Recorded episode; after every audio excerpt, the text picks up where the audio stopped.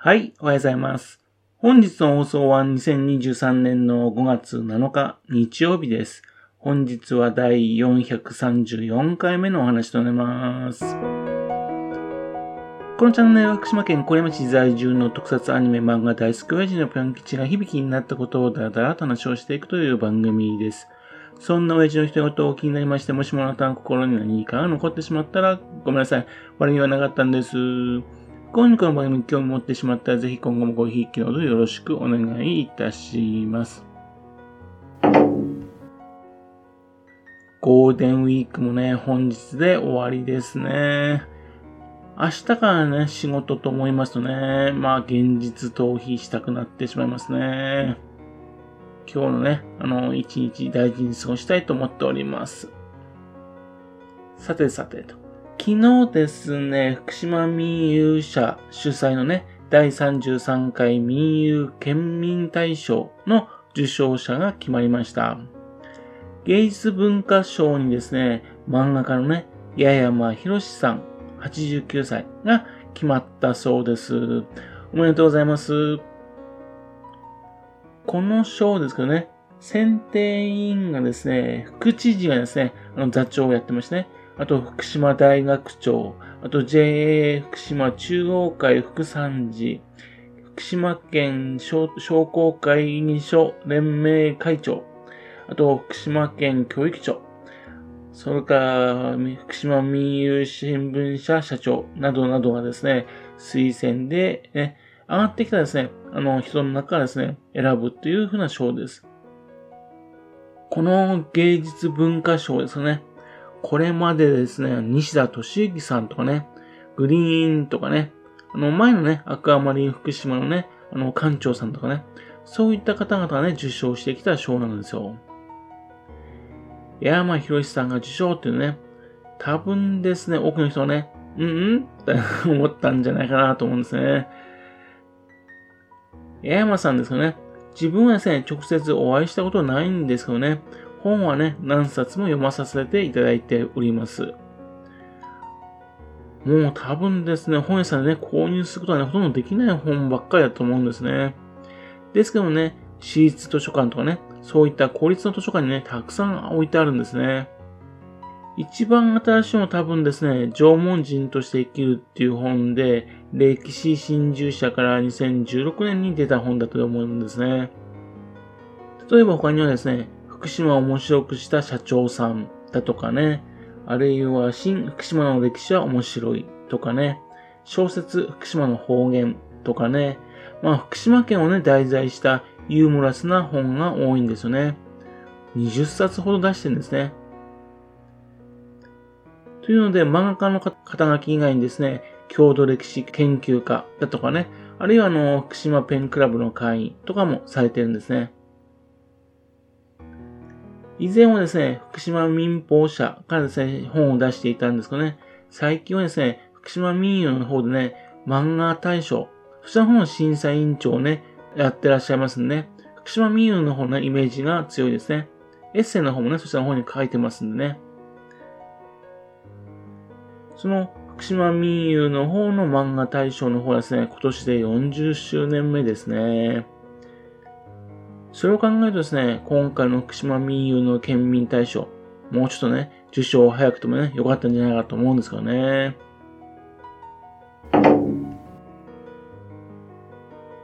八山博さんね、先ほど言いましたように、1933年なんで89歳なんですね。福島市のね、あのー、さつき町、そこのお生まれの方です。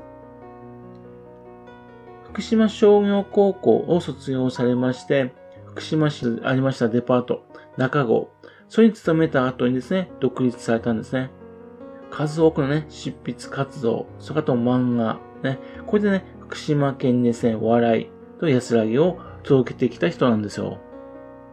昔からですね、漫画が非常に好きだったみたいでね、投稿していたらしいんですね。そのため中郷のね、社員の時代からですね、漫画好きでね、中郷のね、で、あの、県内のね、漫画ファンを集めてね、漫画展などもね、行ったそうなんですね。ちなみにこれね、あの、コミケとかない時代の話ですよ。まあ、日本にね、あの、日本アニメーション、それなんかもね、始まったかどうか、そういったような時代の話です。東京でね、時はそうなんかにね、漫画家さんが集まり始めた、そんな頃の話ですからね。宮城県であの、石森章太郎さんがね、東日本漫画研究会、ね、そういうのを作ったりとかね、あるいはあの、会津の方でね、笹川博さんたちがね、会津漫画研究会を作っていた。というのでね、あのー、この福島県の中通りでもですね、そういうふうなね、漫画を作りたい。そういったものを発表したい。そういう人たちがね、数多くいたんですよ。矢山博の自分史っていう本があるんですけどね、その本にね、その頃のことが結構書いてありますね。福島県のね、漫画の歴史、えー、仕事ができますんでね、っていうんで重要な本だと思うんですけどね。中にはですね、えっ、ー、と、一旗あげてこようっていうね、東京に出ていく人たちもいるんですね。例えば、鈴木大和さんだとかね、あと、佐藤六郎さんだとかね。で、一方ですね、家庭の事情なのでね、見送る人たちがいるわけでね、八山さんも見送る側だったみたいですね。そして、地元のところで漫画家活動を続けてきたわけですね。山さんの漫画はね、漫画といってもね、現在イメージするストーリー漫画ではなくてですね、イラストやね、一コマ漫画なんですね。風刺っていうね、ユーモラスな漫画が多いんですよね。先ほどね、福島民友の方ね、漫画大賞の話しましたも、また別の方でもね、あのー、コンテストの方のね、審査員をやっていたんですね。花輪町のね、花輪漫画グランプリですよ。そちらの方で審査委員長ね、長年やっていたんですね。富永一郎さんのね、あの、ゆかりのコンテストですよね。多分これは、あの、今ね、和田慶修さん、そちらの方にバトンタッチしてんじゃないかと思うんですかね。そして、日本漫画家協会も現在も所属しています。県内で数少ない漫画家さんなんですね。で、日本漫画家協会の方ではね、三葉だとかね、あと1972年ね、東北支部をそれを作るときにですね、支部長になったんですね。というね、長年支部長をされていた方なんですよね。三葉とね、支部長はね、どちらも現在はやってないようですかね。それなもんで、あのー、福島民友のね、漫画大賞もですね、講演はですね、日本漫画家協会の東北支部なはずです。そんな風にですね、エッセイとか漫画で活躍する一方ですね、地方の落語家としてもですね、活動しているんですよね。で、福島市を中心として、ね、あの落語の講演を行っているんですよね。そして、